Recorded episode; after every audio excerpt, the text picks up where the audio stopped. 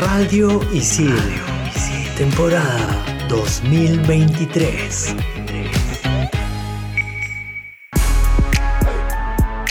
¿Sabías que el videojuego E.T., el extraterrestre, lanzado para Atari en abril de 1982, casi ocasiona el fin de la industria de los videojuegos? Hoy en Explícame esto, ovnis. Bien, para terminar la clase, ¿alguna pregunta, chicas y chicos? Sí, yo.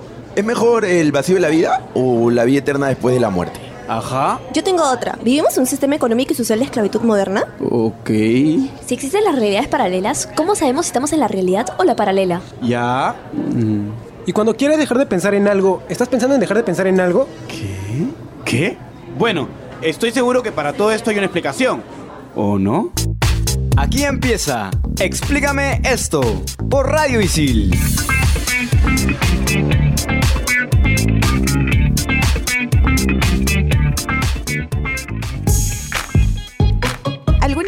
Visto un gusano en una fruta que no sea una manzana? Yo no. Yo solo la he visto literalmente en una manzana Pero y era así roja. en- en vivo y en directo. En vivo y en directo. Literalmente era una manzana que tenía en la mano. Curiosamente me nació la pregunta de por qué la manzana y por qué solo la manzana, pero aparentemente no es así, ¿no? Es en todas las frutas, en realidad. Pueden agujerear cualquier fruta, los gusanos. Ok, pero ¿por qué solamente en las manzanas rojas? Yo no he visto una manzana verde con un agujero de gusano. ¿Alguna vez han visto un agujero de gusano? O sea, en la Eh, manzana. hecho por el gusano. O sea, no sé si hecho por No, el pero gusano. el Alguien lo tiene espacial, que o hacer, sea, ¿me entiendes? Tú te referías al espacial. Eh, ¿Qué? sí. ¿Un agujero Al negro? galáctico. No, no. Eh, Una cosa son los agujeros de gusano, otra cosa son los agujeros negros. Hola a todos.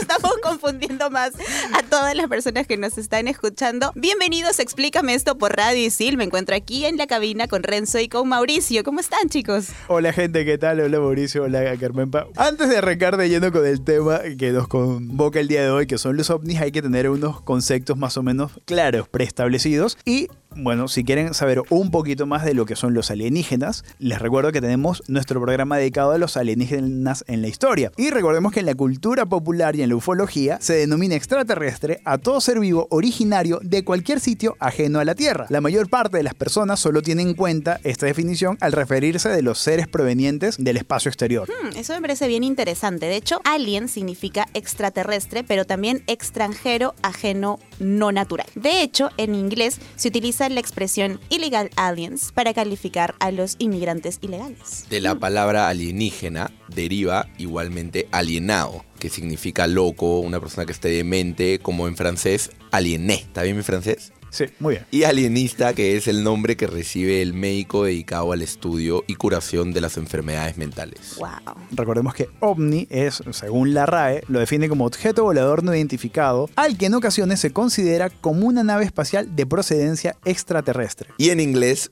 UFO, siglas que significan Unidentified Flying Object. Pero ¿a qué se debe que estemos conversando otra vez sobre los ovnis? Resulta que el 27 de julio del 2023, David Grush, que es un ex oficial de inteligencia de la Fuerza Aérea de los Estados Unidos, testificó ante una audiencia de la Cámara de Representantes del Congreso de Estados Unidos, o sea, no en cualquier lado, ¿eh? en donde aseguró que funcionarios anónimos le dijeron que el gobierno federal de su país, Estados Unidos, cuenta con un programa de recuperación de ovnis altamente secreto y que está en posesión de naves espaciales no humanas junto con sus pilotos fallecidos. Sí, justamente un año antes, en el 2022, Grush presentó una demanda ante la oficina del Inspector General de la Comunidad de Inteligencia, por sus siglas ISIC, de Estados Unidos en un intento que buscaba apoyar el compartir información clasificada en Estados Unidos con el Comité Selecto del Senado sobre Inteligencia. También Grush presentó una denuncia alegando haber recibido represalias por parte de sus superiores por una denuncia similar que hizo en 2021. O sea, ya veníamos viendo un patrón de Grush de querer compartir información, ¿no?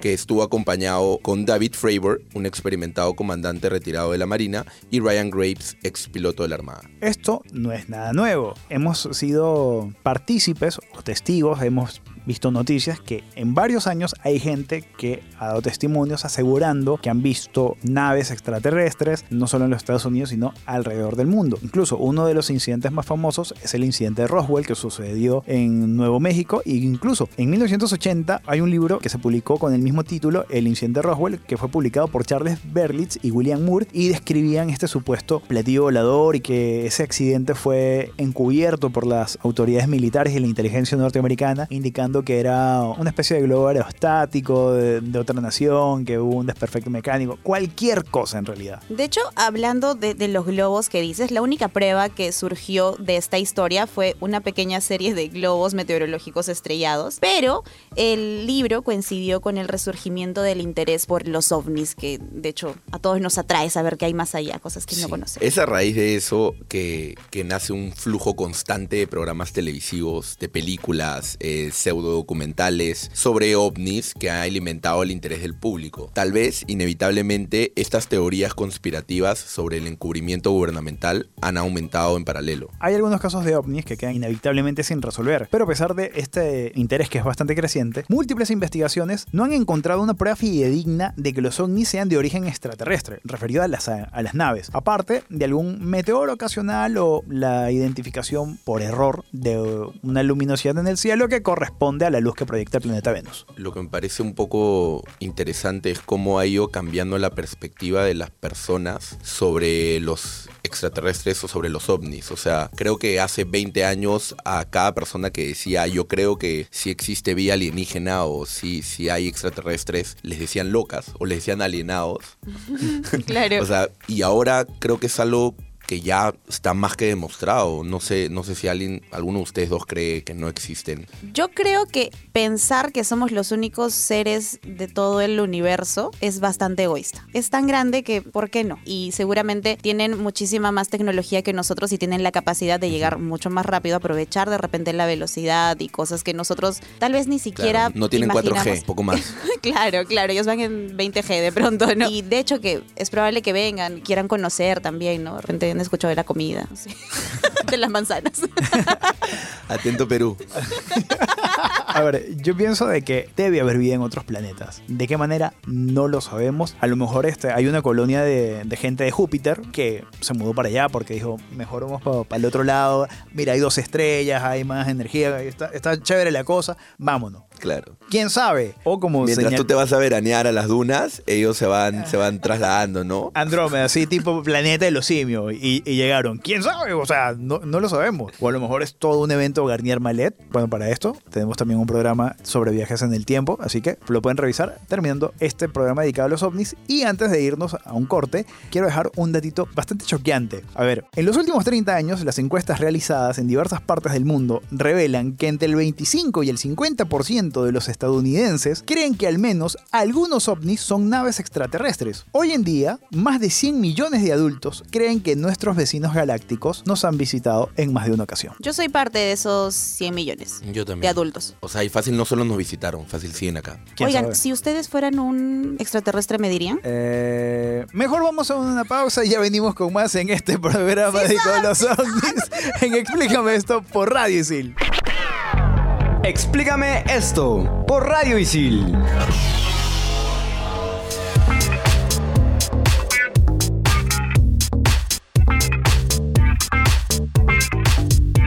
Regresamos en Explícame esto por Radio Isil en este programa un tanto confidencial y vamos contigo Renzo con la frase célebre. Y la frase célebre llega gracias a Sergio da Silva Mota, controlador aéreo en el Aeropuerto Internacional São José dos Campos en Sao Paulo, Brasil. A veces, los pilotos tenían contacto visual con los objetos, pero los radares no registraban nada. Otras veces, los radares incluso detectaban la presencia de objetos, pero los pilotos no podían verlos. La Fuerza Aérea consideró solo los avistamientos en los que había confirmación simultánea. Esta es una frase muy fuerte y se refiere a un incidente que hubo en Brasil en mayo de 1986, donde este señor que trabaja en el aeropuerto antes mencionado confirmó a la BBC de Londres haber recibido la señal de por lo menos 21 objetos voladores, algunos de los cuales pudo identificar de vista, otros con binoculares y que varias aeronaves y otra torre de control también le confirmó el avistamiento. Qué loco, ¿no? ¿Cuántos de esos descartes que seguramente no consideraron pueden haber sido en serio, en serio alienígenas,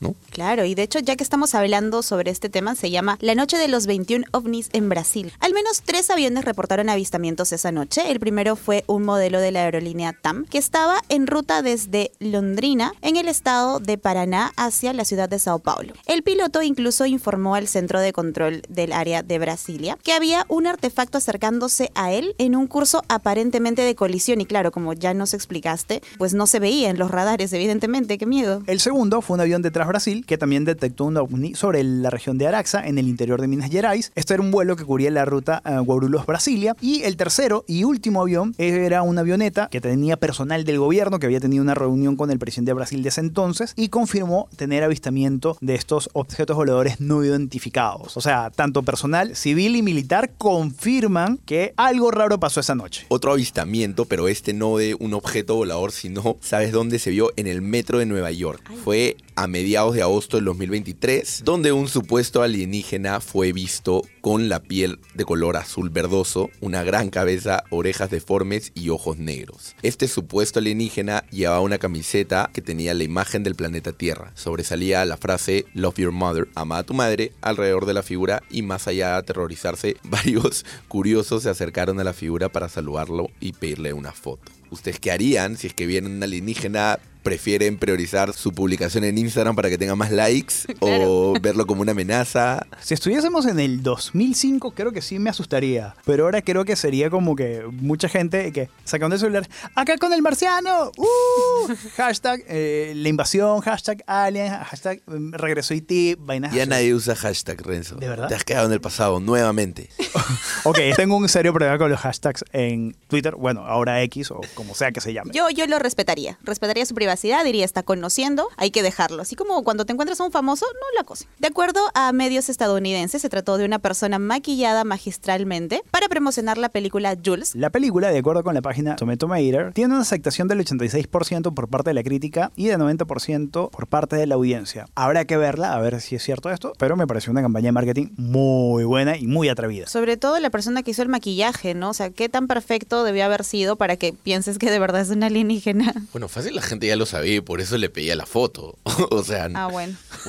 es, una cuestión que, claro, imagino que tú ves, para colmo, ves a un alienígena en el metro. O sea, casualmente yéndose a trabajar en el metro, ¿no? Creo que si es que un alienígena aparecería por primera vez que nosotros sepamos públicamente, no lo haría en el metro de Nueva York. Si ustedes fueran alienígenas, ¿dónde se aparecerían? Y yo eh, en un campo de fútbol. Yo no sé por qué me parecería bicheito en los órganos, ahí en la playita, tipo relax. Yo, yo en las líneas de Nazca. Yo lo hice, diría. Mi diseño. Y me iría. Pero bueno, sea en las líneas de Nazca, en la playa o en un campo de fútbol, ¿qué es lo que buscan los alienígenas? Los sistemas binarios y multiestelares, que están normalmente compuestos por dos o más estrellas que giran una alrededor de la otra o de un punto fijo, pueden ser justamente la clave para encontrar vida extraterrestre, según un nuevo estudio de investigadores de la Universidad de Copenhague, Dinamarca. De hecho, los astrónomos llevan muchísimo tiempo apuntando a las estrellas estrellas de tipo solar y sus sistemas cuando buscan en el universo los componentes básicos de la vida. Las moléculas orgánicas que cuando se encadenan forman aminoácidos y otras proteínas. Al fin y al cabo es el único tipo de sistema que sabemos que contiene vida. Pero las observaciones de los últimos años han revelado que la mitad de los sistemas estelares que contienen estrellas del tamaño del Sol son en realidad sistemas binarios. Los investigadores sugieren que estos lugares podrían albergar los ingredientes para la vida, por ende los extraterrestres no vendrían para acá. O sea, ahí está la clave. Tenemos una sola estrella solar nosotros, el Sol, y basta, que es la que desprende energía. Hay otros sistemas, no sé si por Andrómeda, no sé en dónde. O sea, no nos visitan por misios.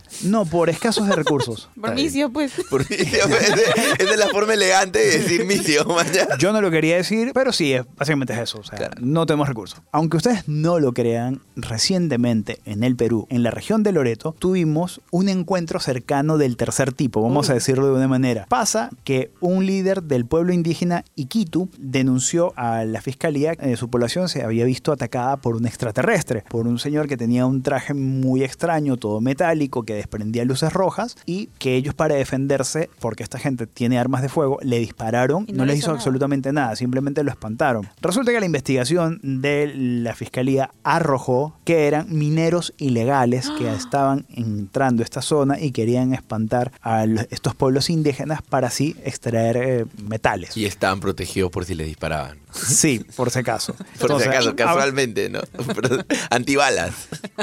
Claro, aunque no se sabe todavía mm, de dónde provienen estos mineros ilegales, ellos ya siguen las investigaciones y esperan de que esto no se vuelva a repetir. Bueno, pueden encontrar mayor información en la prensa, que esto fue algo muy reciente, el 10 de agosto del 2023. No sé en qué año estés escuchando esto, si en el 2027, 3045, en el 3045 estaremos gobernados por los extraterrestres. Bueno, esto ya me está poniendo un poco nerviosa y ansiosa hablar tanto del futuro y de nuestros posibles líderes alienígenas. Así que, ¿qué les parece si vamos, nos calmamos, respiramos un poquito y regresamos en el próximo bloque aquí en Explícame esto por Radio Isil con el top 5?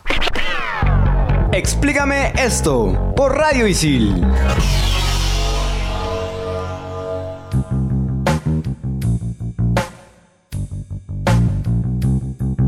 Regresamos a Explícame esto por Radio Isil. Estamos hablando de los ovnis y ahora nos toca el top 5, donde vamos a hablar de películas de alienígenas.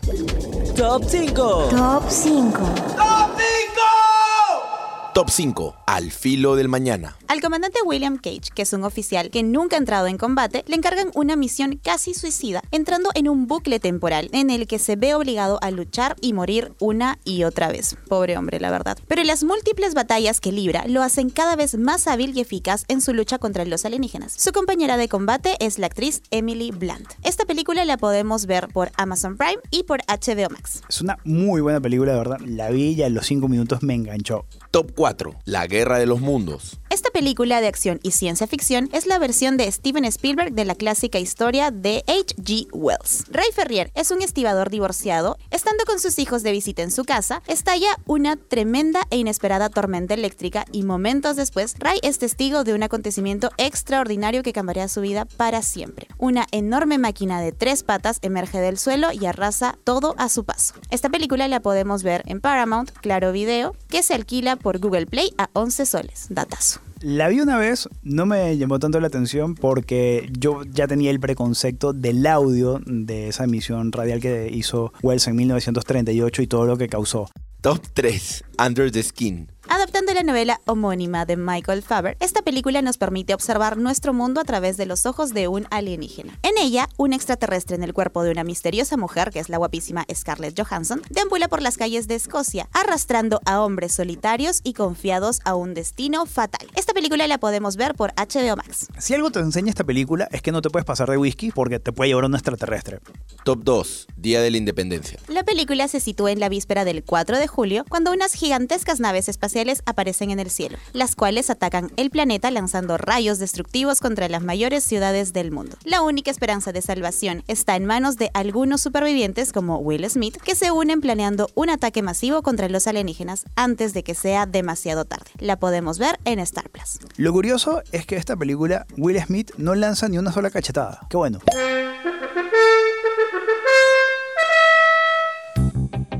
Top 1.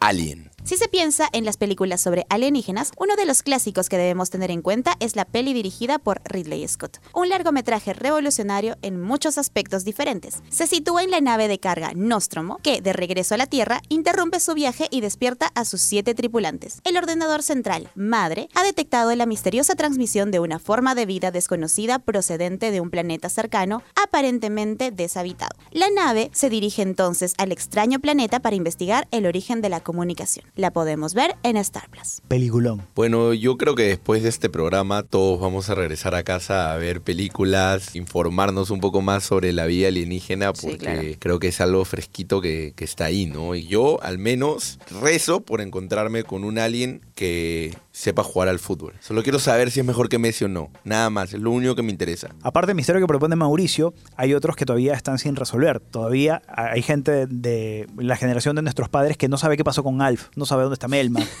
etcétera, etcétera. Hay cosas que también la inteligencia norteamericana tiene que resolver, porque hubo una película donde a Alf lo secuestra la inteligencia norteamericana y no se sabe qué pasó con él. O sea, queremos respuestas, de verdad. Bueno, yo y mis papás y mis abuelos. Así es, Renzo, todos queremos respuestas. Pero bueno, este programa tiene que tener un fin. Vamos a ver si nos da para grabar otro programa o si alguien nos visita y quién sabe lo que pueda llegar a pasar. Pero por el momento, esto es lo último en Explícame esto por Radio Visil. Chau. Adiós.